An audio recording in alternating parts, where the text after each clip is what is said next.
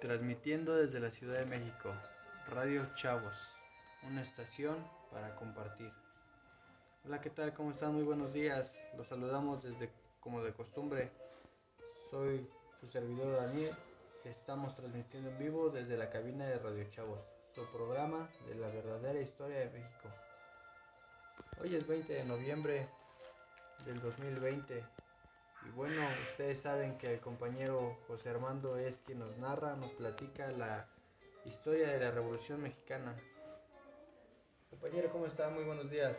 Está bien, buenos días compañero Daniel. Pues aquí con el gusto de estar aquí con nuestros amigos y todos los que nos están escuchando. Gracias. Este, pues el día de hoy vamos a tener algo de la Revolución Mexicana, un personaje muy importante. Pues sí, el inicio de la Revolución Mexicana ya hemos platicado varias veces de lo que fue la Revolución Mexicana aquí en Radio Chavos.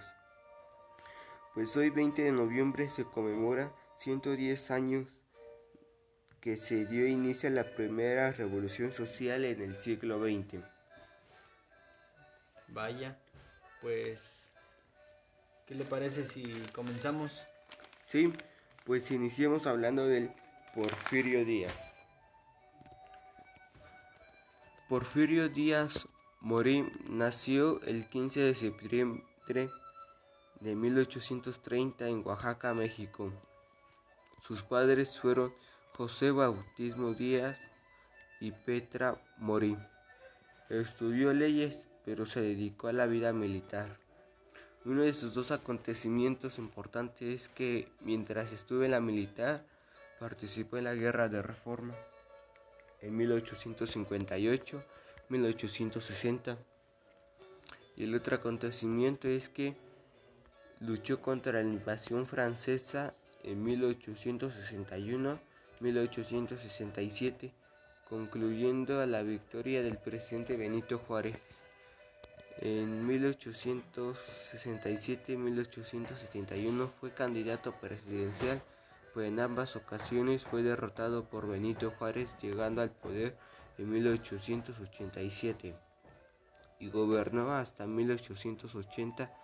De 1884 a 1911 gobernó dictatoriamente, haciéndose reelegir sucesivamente. Vaya, pues qué dato. Sí, también sigue más este que favoreció la llegada de capitales extranjeros en la minería y la extracción. Mientras tanto, la mayoría de los mexicanos seguían pobres. Y aquí está otro acontecimiento que en 1910 se reeligió después de encarcelar a Porfirio